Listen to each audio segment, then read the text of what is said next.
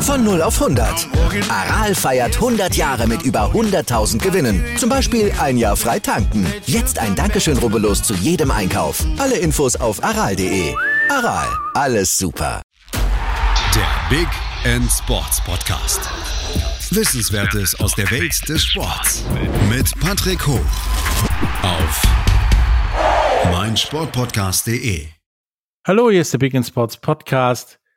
Heute sprechen wir mit äh, Katharina Hilbrecht, Mitglied im technischen Komitee Korbball, Korbball des Deutschen Turnerbundes. Hallo. Hallo. Und wie ihr wahrscheinlich schon gemerkt habt, wir sprechen heute über Korbball. Ähm, Korbball ist so ein Ding. In meiner Wahrnehmung war das, bevor ich mich damit auseinandergesetzt habe. Ja, Basketball ohne Brett und irgendwie nicht ganz so geil oder visuell wie Basketball. ist es aber nicht. Was Nein, ist denn ist Korbball nicht. genau?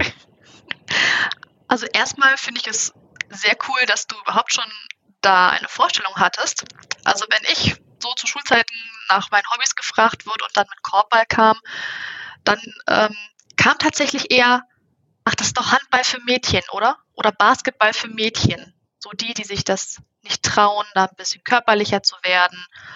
Ähm, das ist ja langweilig. Also in dem Punkt gebe ich dir recht. Es hat oft den Stempel, dass es langweilig ist. Ähm, und tatsächlich, wenn man sich die Geschichte des Sports anguckt, ist es tatsächlich abstammend vom Basketball. Und Handball hat sich sogar aus uns entwickelt. Können wir ganz stolz behaupten. Okay. Und euch dann irgendwann mal links überholt.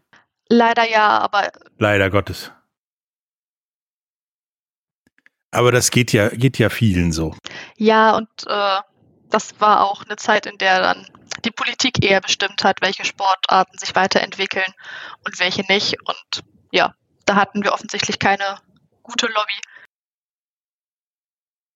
Ja, nicht so viel Einfluss wie die Handballer. Ähm, du hast ja gerade schon gesagt, Frauen- und Mädchenhandball sozusagen. Ähm, das wird mittlerweile tatsächlich fast ausschließlich von Frauen und Mädchen gespielt, Genau. richtig? Also früher war es wohl noch so, dass es äh, gemischte Mannschaften gibt. Ähm, also zum einen halt gemischte Mixed-Mannschaften, wie man das auch aus anderen Sportarten kennt. Äh, ganz zu Anfang gab es wohl auch noch reine Männermannschaften.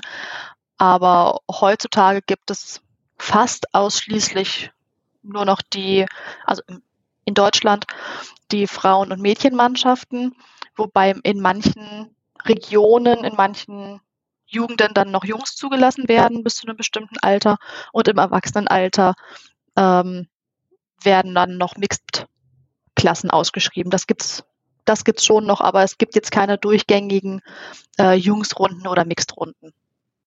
Okay. Ähm, nun sagtest du ja gerade schon, das ist eine Mischung aus Basket und Handball. Wenn ich aber wie beim Handball beim Basketball spiele, fliege ich vom Platz und umgekehrt kriege ich einen Arsch voll, wahrscheinlich, wenn ich wie Basketball Handball spiele. Also, wie geht das zusammen dann beim Korbball? Wir treffen uns tatsächlich äh, relativ in der Mitte. Also dieses Abstandsgebot, was es ja, glaube ich, beim Basketball gibt, das haben wir nicht. Ähm, allerdings, wenn ich mir manche Handballspiele angucke, so brutal, wenn ich das mal so sagen darf, sind wir definitiv auch nicht. Ähm, also wir dürfen schon direkt an unsere Gegenspieler ran, aber die, der Körper muss gerade bleiben und die Arme müssen auch gerade bleiben. Ich darf sie gerade zur Seite ausstrecken, ich darf sie gerade nach oben ausstrecken ähm, und auch irgendwie alles da, ich sag mal, alles dazwischen, als würde ich einen, äh, einen Hampelmann machen. Aber ich darf mich nicht mit den Armen über meinen Gegenspieler drüber beugen und äh, darf meinen Gegenspieler auch nicht umarmen. Also dieses Klammern, was man dann oft beim Handball am Kreis sieht, da fliegt man bei uns dann auch vom Platz. Ähm, bei euch gibt's ja dann auch äh, sowas wie einen Torwart, ne? Also den, den, den, wie heißt das, Korbwerthüterin. Ähm, Genau, die Korbhüterin, die ist aber im Gegensatz zum Handball nicht dauerhaft äh, im Korbkreis, sondern spielt auch die Angriffe in der Regel mit. Das ist einfach eine Zusatzfunktion in der Abwehr. im Prinzip so vorstellen, das ist ein Feld und dann gibt es an beiden Enden einen Kreis, in dem der Korb steht und nicht ja ein Korb wie beim Basketball, der an der Wand ist mit einem Brett, sondern einfach, was ist das? Eine Stange mit einem Korb drauf, oder? Genau. Also wenn man äh, sich die Feldmarkierungen anguckt, das ist, da sieht man dann tatsächlich die Ähnlichkeit zum Handball. Also wir haben die Mittellinie, wir haben einen Korbkreis, der ist bei uns drei Meter ähm, um, den, um den Korb rum. Und wir haben die Freiwurfmarkierung, was beim Handball, glaube ich, die elf Meter sind. Ich bin nicht ganz regelfest vom Handball. Ähm, das sind bei uns die sechs Meter und der Strafwurf, also der sieben Meter aus dem Handball, sind bei uns vier Meter. Also gibt es bei euch auch quasi einen sieben, elf Meter, also einen Penalty-Schuss ja. sozusagen? Genau. Das ist das aber im Prinzip nichts anderes als ein Freiwurf. Bei uns gibt es den Vorteil, sage ich jetzt mal, gerade wenn ich es wieder mit dem Handball vergleiche, dass beim 4 Meter die Korbhüterin nicht unter dem Korb stehen darf. Das heißt, auch im Vergleich zum Fußball ist bei uns, ich sag mal, das Tor leer. Beim 4 Meter ist es tatsächlich die Werferin oder der Werfer ähm, nur gegen den Korb. Da würden sich die Eishockeyspieler freuen. Das fänden die nämlich, glaube ich, auch ganz geil, wenn da kein Torhüter drin wäre, dann würden sie es auch mal treffen. das äh, beim, kann beim sein. Penalty. ähm, nun, äh, Korbhüterin. Ähm, ich sag mal, wenn ich dann einen, einen Dirk Nowitzki als Korbhüter hinstellen würde, wäre das, glaube ich, ziemlich langweilig, das Spiel. Weil der Korb ist jetzt dann nicht viel höher als Dirk Nowitzki. Jetzt weiß ich nicht genau, wie groß Dirk Nowitzki ist, aber ich fürchte auch, ja, wenn der seine Arme ausstreckt, dann äh, ja, ist da schon nicht mehr viel zu holen, das stimmt wohl. Ähm, tatsächlich gab es aber eine Zeit, in der die Korbhüterposition, ich sag mal, unbeschränkt besetzt werden durfte. Das heißt, wenn man Glück hatte und man hat in seiner Gemeinde, in seinem Verein jemanden von Dirks äh, Körpergröße gehabt, dann war das der perfekte Spieler, die perfekte Spielerin auf dieser Position, weil man sich sicher sein konnte, dass eigentlich hinten nichts reingeht und man sich nur noch um den Angriff kümmern musste. Es ist jetzt aber reglementiert. Ja, das ist äh, schon seit vielen Jahren reglementiert. Ich kann mich erinnern, es gab mal äh, die Korbhydringröße von 1,80 ähm, plus 2 cm Messtoleranz, die gibt es bei uns immer dazu. Ähm, und selbst das wurde dann irgendwann nochmal reduziert, weil man gemerkt hat, dass selbst Spielerinnen mit 1,80 plus langen Armen äh, ja, das Spiel doch verlangsamen und es dann natürlich sehr technisch anspruchsvoll ist, ähm, da einen Korb reinzuwerfen. Ähm, aber das ist dann halt nichts für den Breitensport und wir verstehen uns schon primär als Breitensport noch. Ja, dann wäre ich wohl nie Korbhüterin geworden. Leider Gottes. Äh, aber wie, wie habe ich mir denn so ein Spiel vorzustellen? Weil das ist ja, wie du gesagt hast, eine Mischung aus Basketball und Handball. Ähm, es gibt Korbhüterinnen. Ähm, wirkt jetzt erstmal in der Kurzbeschreibung, so wie wir das gerade gemacht haben, ein bisschen, ein bisschen komisch. Ist es aber gar nicht, sondern ich finde das sogar persönlich von der Recherche her ziemlich dynamisch. Wie läuft denn so ein Spiel ab? Also eine große Regel, ähm, ein großer Regelunterschied, den wir auch zum Handball und zum Basketball haben, ist, dass wir nicht dribbeln dürfen. Das heißt, diese, ich sag mal, Alleingänge, die man äh, in diesen Sportarten sieht, wo dann einer prellend nach vorne läuft, die gibt es bei uns nicht. Ähm, unser Regelwerk sieht vor, dass man drei Schritte machen darf, dann einmal prellen darf und dann wieder drei Schritte machen darf. Und spätestens dann muss abgespielt werden. Das heißt, dieser Teamgedanke steht da deutlich mehr im Fokus. Und wenn man nicht gerade den Platz hat, um sich den Ball vorzulegen, also den Ball nach vorne zu werfen, ihn einmal aufkommen zu lassen und dann irgendwann wieder aufzufangen, dann ist man gezwungen mit seinen Mitspielerinnen und äh, oder einer Mixed-Variante mit den Mix, äh, mit den Mitspielern ja zusammenzuspielen. Das würde ich als äh, sehr großen Unterschied sehen und was dann halt auch die Dynamik ausmacht.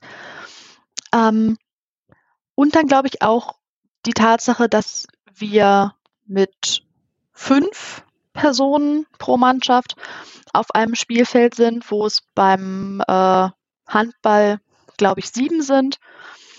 Das heißt, da ist auch wieder, wieder eine ganz andere Bewegungsdynamik drin. Das, die Spielfeldmaße müssten ungefähr identisch sein, da bin ich mir nicht ganz sicher. Ähm, aber wir sind halt weniger Personen auf genauso viel Platz. Also ihr spielt im Prinzip Basketball auf einem Handballfeld. Ja, das von den Personen und dem Feld her. Ja. Fünf gegen fünf auf einem Handballfeld. Hm.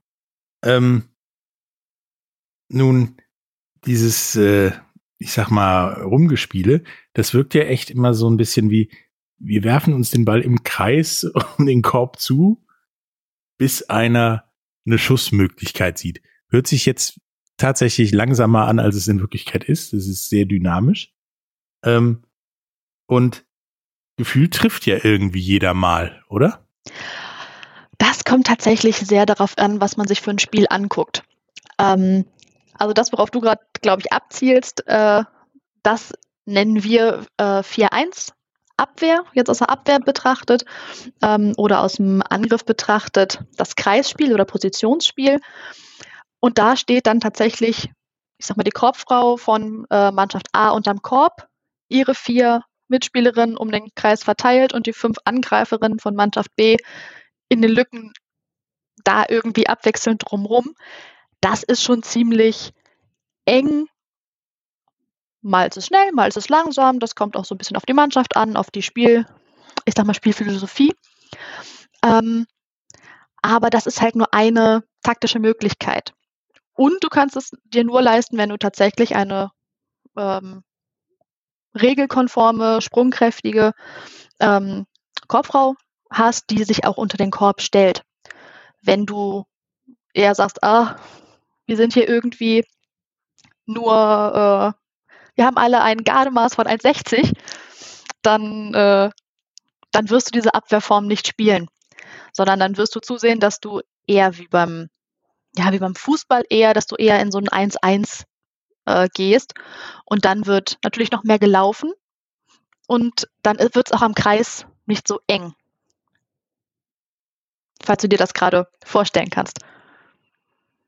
Und gerade im Jugendbereich, wo halt noch nicht mit äh, springenden Kopffrauen gearbeitet wird, sieht man dann halt eher dieses Laufspiel, das 1 zu 1 in der Manndeckung ähm, oder andere Positionsabwehrformen, wo aber auch viel, viel mehr gelaufen wird. Ähm, nun habe ich halt als ich mir das angeguckt habe, festgestellt, ich sag mal, einen Korb zu erzielen, ist natürlich auch auf Mangeln, weil da kein Brett ist, ähm, definitiv anders als beim Basketball. Also das ist eher nur so Korbleger-Ding. Dunking kann man, glaube ich, komplett vergessen, weil sonst fliegt, glaube ich, der Korb um und wird zum Geschoss, sage ich mal.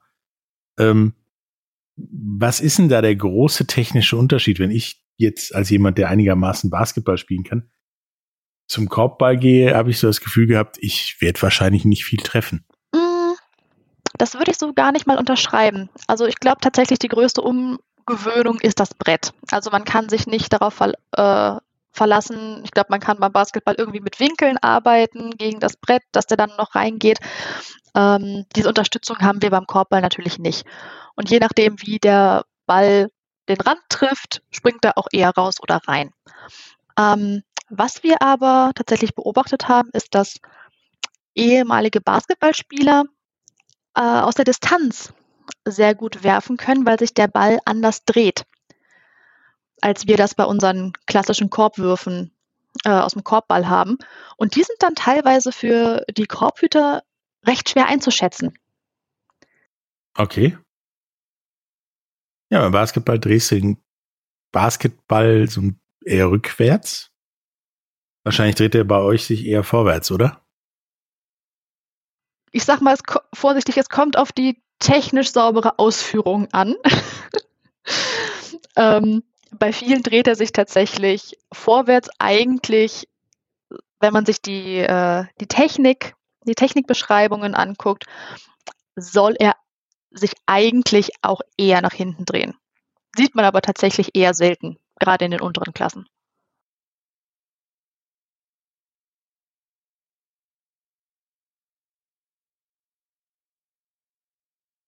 Ja, das ist bei anderen Sportarten auch so, dass das eigentlich anders laufen soll, als es läuft. Ähm, jetzt haben wir euch ein bisschen erklärt, wie, wie Korbball funktioniert. Ähm, wenn wir gleich in einer kurzen Pause wieder da sind, dann reden wir mal über die Verbreitung und die Organisation des Korbballs. Bis gleich.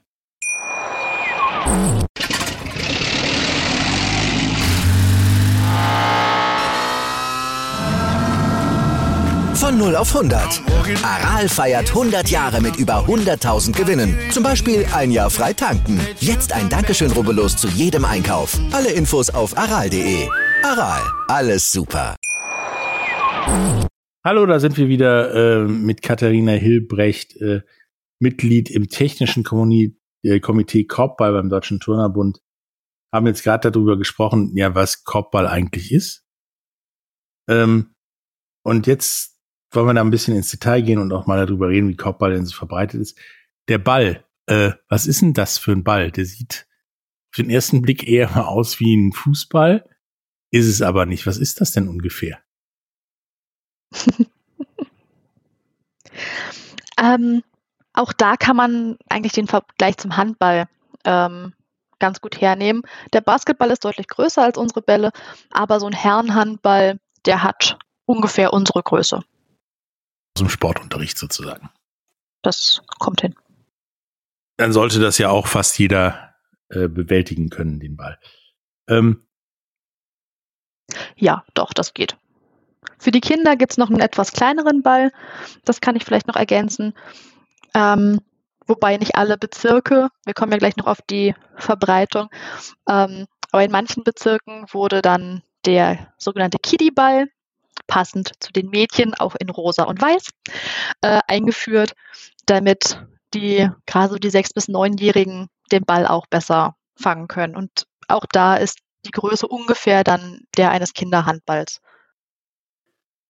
Dann seid ihr ja zumindest generationsfreundlich sozusagen.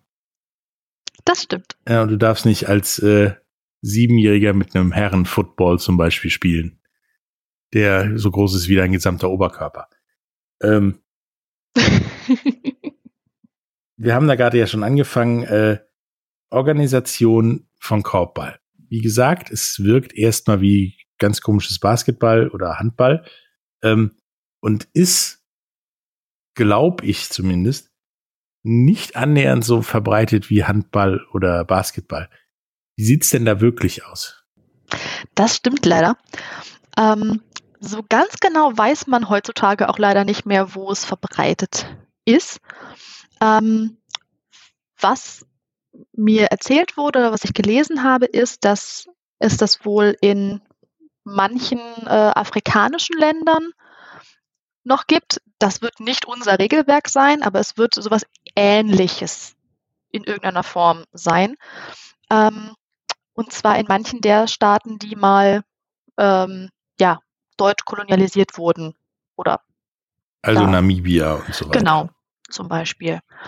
Ähm, dann muss man gucken, wie eng man äh, jetzt den Begriff Korbball fasst. Also wenn man googelt, dann findet man auch schnell äh, Quellen aus der Schweiz und auch äh, bei YouTube einige Videos. Die haben aber, ich sag mal, das ursprüngliche Korbball, so wie es äh, Anfang des 20. Jahrhunderts war, äh, eher beibehalten, würde ich sagen.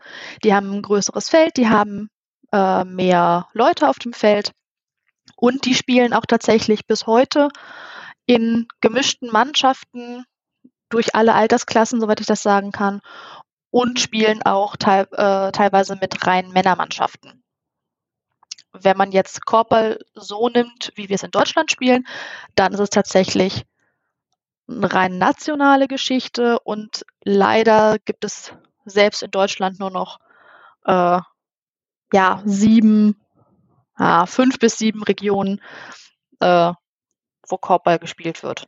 Soweit wir es wissen. Es mag noch einige Vereine geben, wo es vielleicht Hobbygruppen gibt, aber die sind dann außerhalb des organisierten Sportes. Okay, wie kommt das? Durch die Konkurrenz von Basket und Handball oder wieso? Ich würde sagen, ja.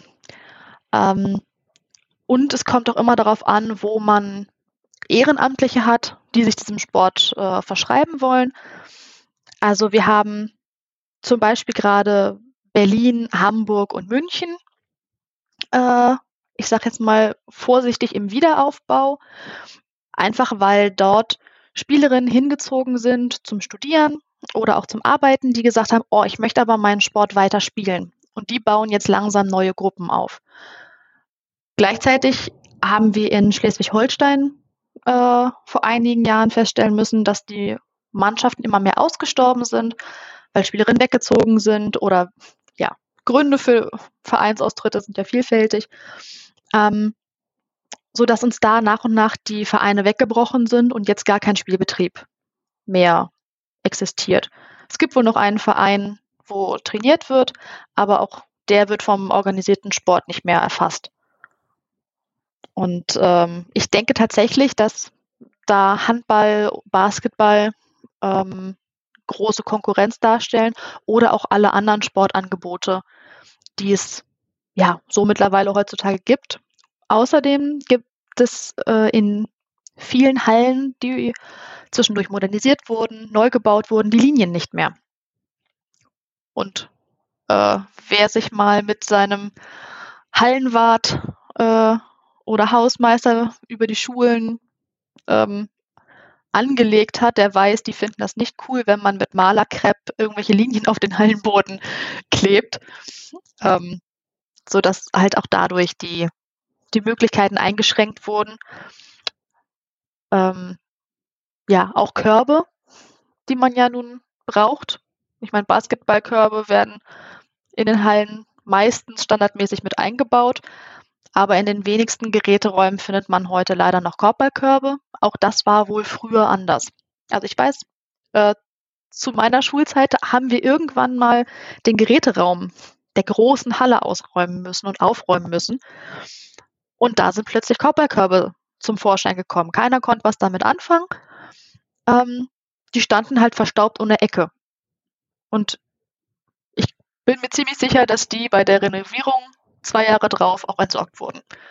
Und so geht dann halt auch Material verloren, Wissen verloren und ja, damit auch irgendwo das Potenzial, neue Mannschaften ins Leben zu rufen. Nun erwähntest du ja gerade eben, dass ähm, ja die die Schweizer und so weiter, da wird ja immer eine Abart gespielt wie wie Korb und Netball zum Beispiel. Das ist ja im Prinzip nichts anderes als Korbball mit einem anderen Korb, sag ich mal ähm, ist noch nie allen dreien, sage ich mal, der Gedanke gekommen, vielleicht ein einziges Ding zu machen und damit dann wirklich ja international Relevanz zu kriegen und vielleicht auch in World Games zu kommen und so weiter und so fort? Die Frage kann ich tatsächlich gar nicht beantworten. Ähm, ich nee, ist mir jetzt gerade eingefallen. ich glaube aber, dass Korfball sogar Mitglied der World Games ist. Habe ich zumindest mal gehört. Ob das noch der Fall ist, weiß ich nicht. Aber klar, würde man Netball, ähm, das Schweizer Korbball und Korfball damit äh, daraus wieder irgendwie einen gemeinsamen Sport ähm, erschaffen, klar, dann hätten wir direkt ein deutlich größeres Verbreitungsgebiet. Ist nur die Frage, ob die einzelnen Sportarten das heute noch wollen.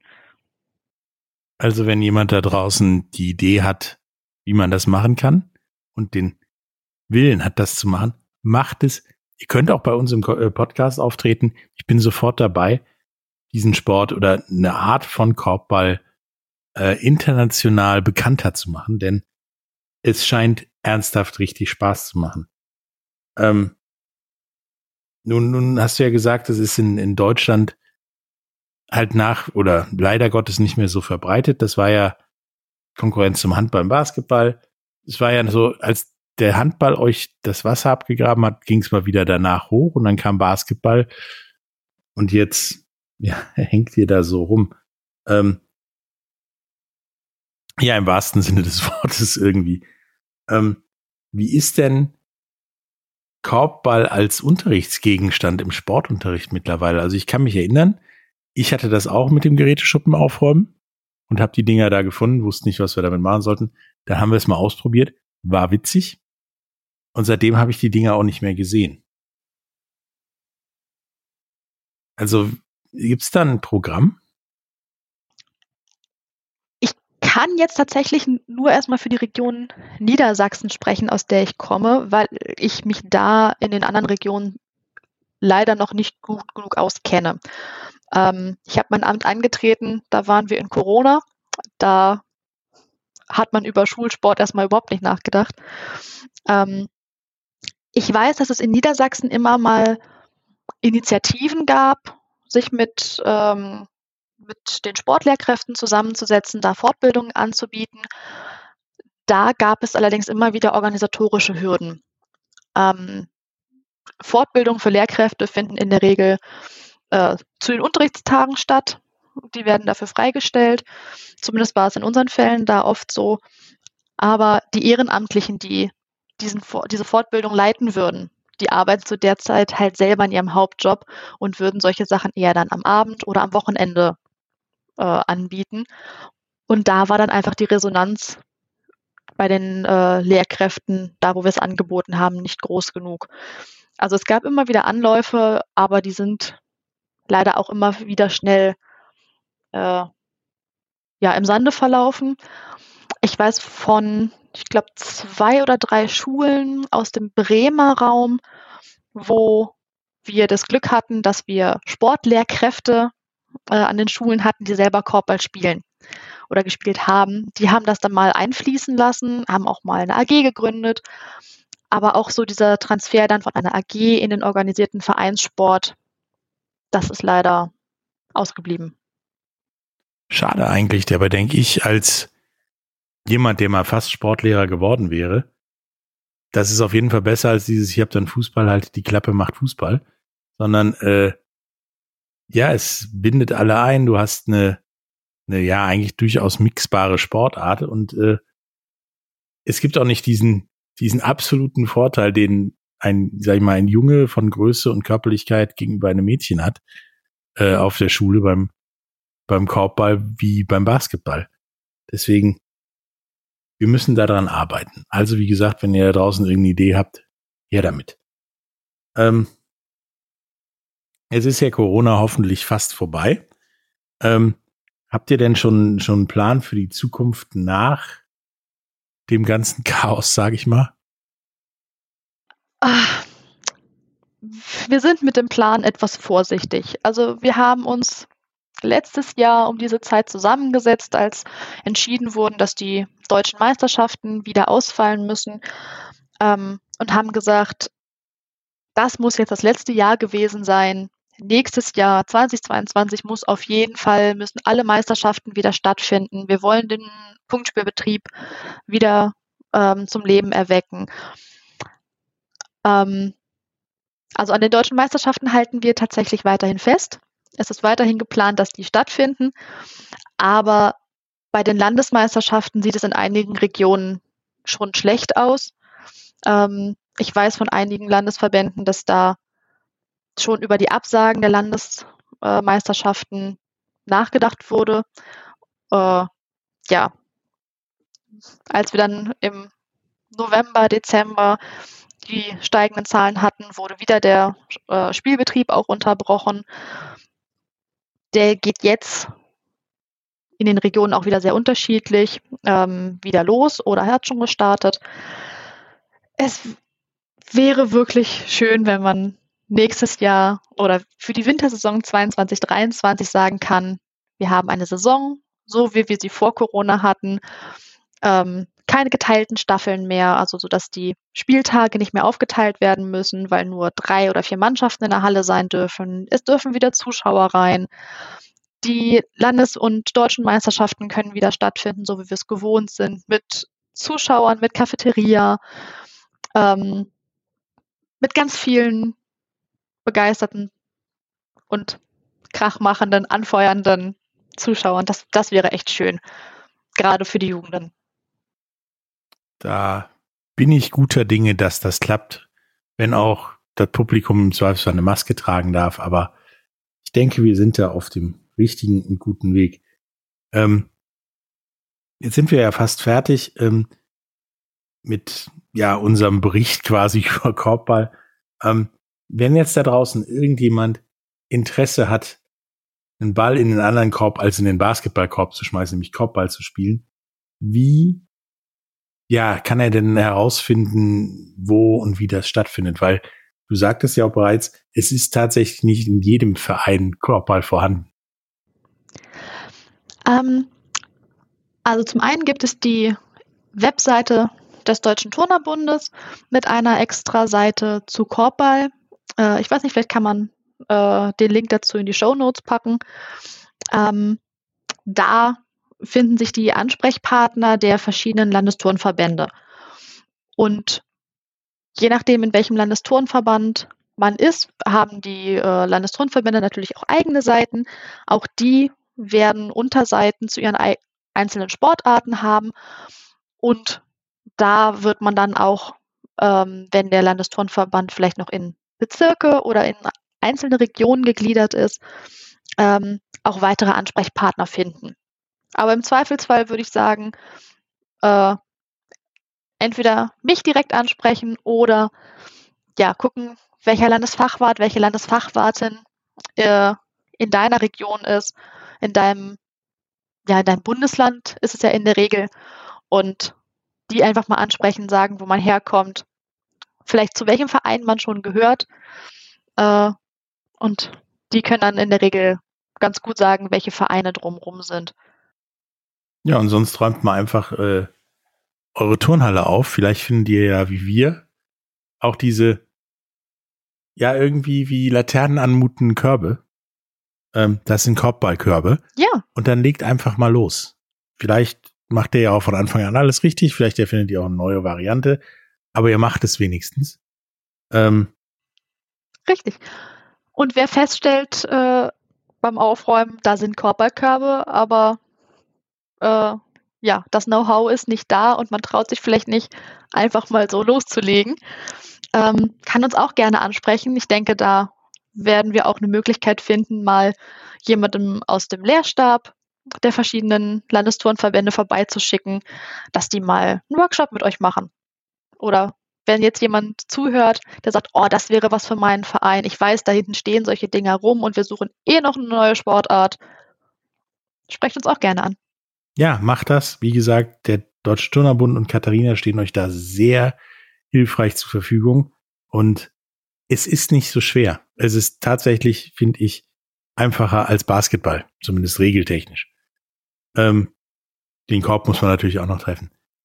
Katharina, es war mir echt ein Vergnügen und ich habe tatsächlich viel über die Dinger, die wir damals im Sportunterricht gefunden haben, tief in der Garage, ähm, gelernt und dass es nicht annähernd so komisch ist, wie es zuerst wirkte, sondern durchaus äh, ein valider Sport, den leider zu wenig Leute betreiben. Danke. Ich danke dir, dass du uns diese Möglichkeit, diese Plattform geboten hast. Dann äh, mit Sicherheit bis zum nächsten Mal. Tschüss. Sehr gerne. Tschüss. Wie viele Kaffees waren es heute schon? Kaffee spielt im Leben vieler eine sehr große Rolle. Und das nicht nur zu Hause oder im Café, sondern auch am Arbeitsplatz. Dafür gibt es Lavazza Professional. Kaffee am Arbeitsplatz, der genauso lecker schmeckt wie in eurem Lieblingscafé. Die perfekte Kaffeelösung für jede Art von Unternehmen. Klein, mittel, groß. Ihr habt auf jeden Fall einen Kaffee, der schmeckt. Die richtige Motivation für eure Arbeitstage. Alle Infos zu Lavazza Professional findet ihr auf lavazzapro.de mit allen Kaffeelösungen für euer Büro.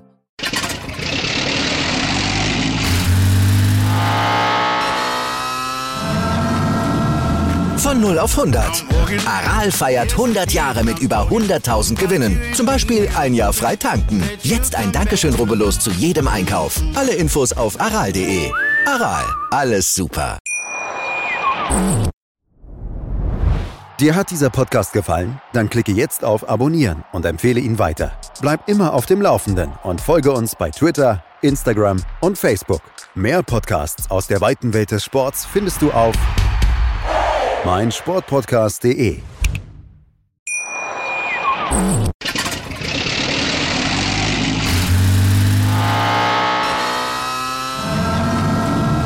Von 0 auf 100. Aral feiert 100 Jahre mit über 100.000 Gewinnen. Zum Beispiel ein Jahr frei tanken. Jetzt ein Dankeschön, rubbellos zu jedem Einkauf. Alle Infos auf aral.de. Aral, alles super. Ich habe mich natürlich schockverliebt, weil die war wirklich ganz, ganz klein. So begann die Mensch-Hund-Beziehung zwischen Christina und Tierschutzhund Frieda. Und wie es danach, nach dem ersten Moment der Verliebtheit, so weiterging und welche Klippen es danach zu umschiffen galt, das hört ihr in der neuen Ausgabe von Iswas Dog, dem Podcast für harmonische Mensch-Hund-Beziehungen. Ist was, Dog? Mit Malte Asmus. Überall, wo es Podcasts gibt.